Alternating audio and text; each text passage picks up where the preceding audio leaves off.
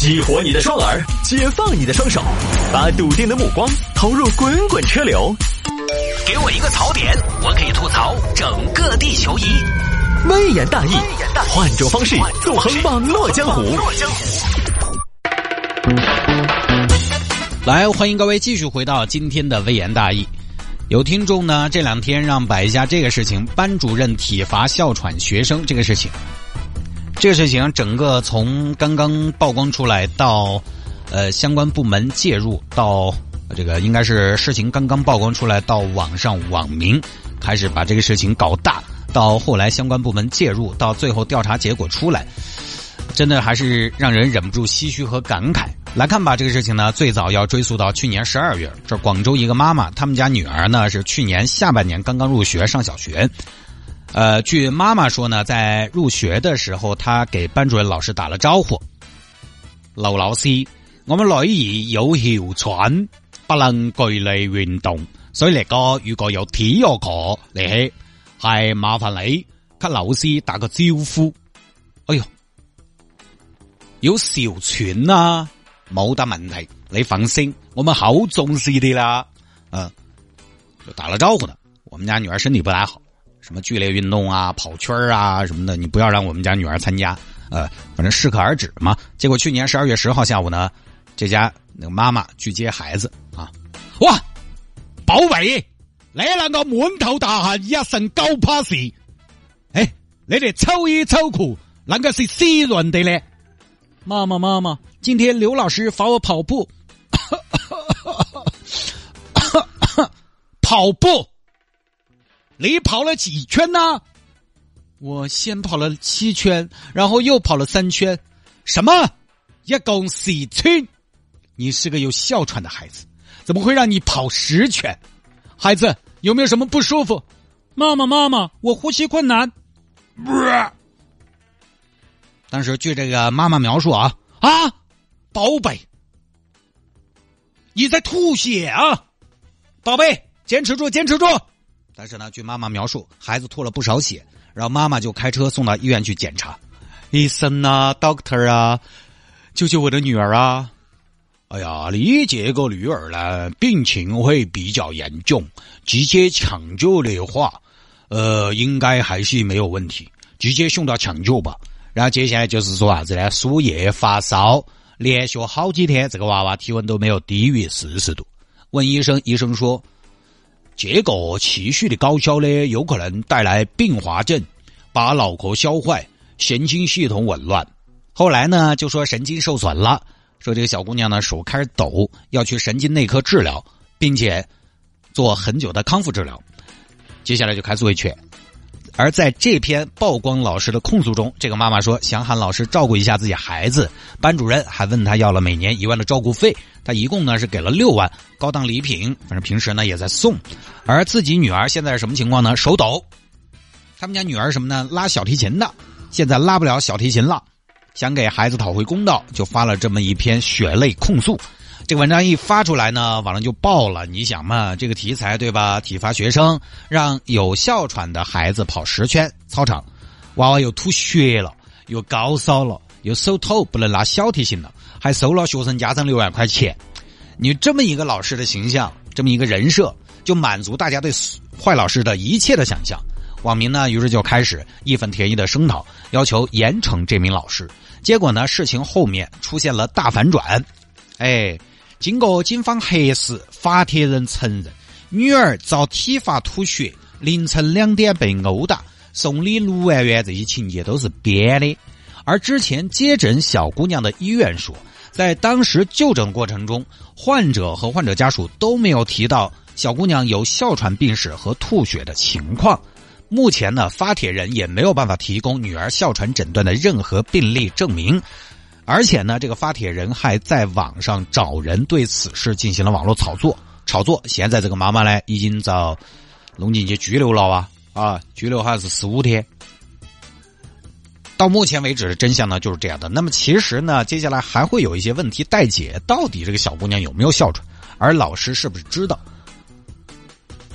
现在能坐实的是，这个老师呢是受到了相关的处理的啊，已经在去年这个事情发生之后，好像就已经停止他的工作了呃，暂停班主任这么一个一个一个职务。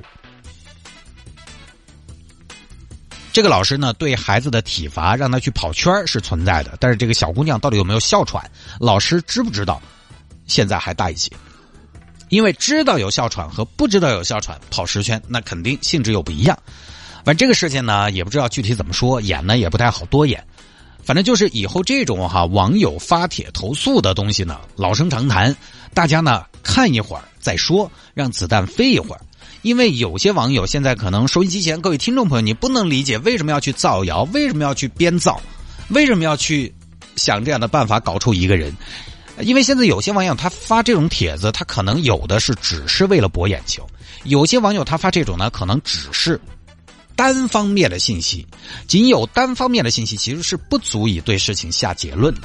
像我们上周是不是讲过一个小姑娘分手，她八十多万被要回去了？法院判的八十多万还给男方，你听起来是不是觉得这个男的太错了嘛？分了手还把钱要回来，而且又没收死彩礼。但是如果你就以此觉得男方问题很大，其实也不客观。为什么？因为那个采访全是女方在说，哦，男方就说了一句话：“我相信法律。”剩下的全是女方在说，那当然都是选的对自己有利的嘛，对吧？又有几个人会在自己？为自己争取利益的时候，把自己的问题主动暴露出来，所以有的时候只靠单方面的信息，你时时看不到事情的全貌。那于是呢，我们一直主张大家让子弹飞一会儿。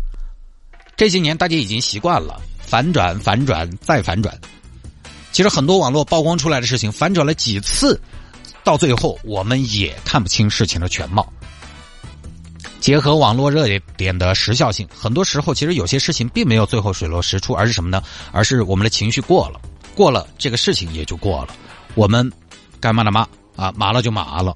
最后呢，我们又去追下一个热点去了。但是这怪谁呢？所以我一直在想这种事情有没有解，因为我是一个做媒体工作的，而且我们传统媒体，我们还是有这个职业习惯。我们一般啊，其实还是能尽量的保持克制。大家。如果加了我的微信号，你看我的朋友圈，我的朋友圈基本上都是我自己亲自发的啊，不是亲自发，就是都是我发的啊。我虽然有十二个号，发一次朋友圈，其实说实话挺累的。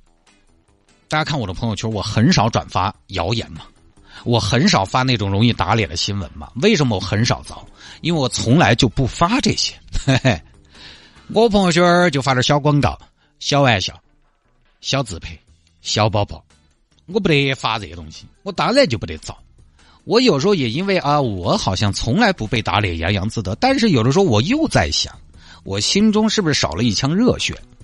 我们有一个朋友跟我是截然相反，每次有什么社会事件，第一个站出来发朋友圈。虽然他确实我看到的就被打脸了好多次了，但是我也觉得他至少还比较热血嘛。我觉得问题就在于我们在现在这样一个网络环境下，到底应该怎样？一方面用好网络这个舆论监督的武器，另一方面我们又要尽可能少的不被带节奏，避免误伤无辜的人。你说之前那些骂班主任老师的网友打脸了，他们不问青红皂白，伤害了班主任老师。但是问题在于，当这样一个事实摆在我们面前的时候，我们如果在面对。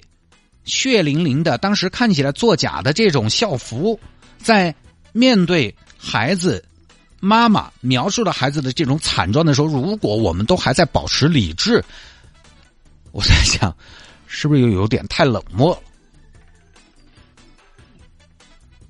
对吧？问题也就在于，如果没有这些网友喷过去，这个事情就不会大。这个事情不大，可能未必就会有相关部门的介入和调查，也未必就会有后面的水落石出，还老师一个一定意义上的公道。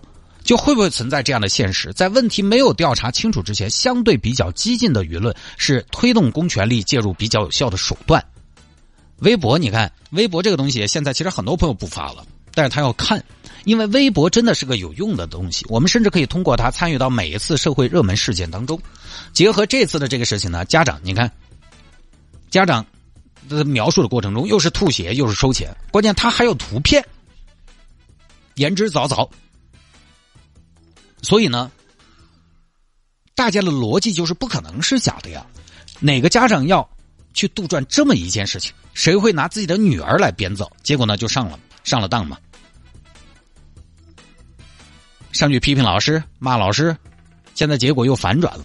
当然，这个事情最后大家可能也晓得了，老师依然还是遭了的，因为发跑步这个事实其实也是存在的。从目前的情况来看呢，就是老师确实体罚了学生，但跑圈算不算体罚？在我们那个年代跟现在的标准不一样。我们那时候，哎，对吧？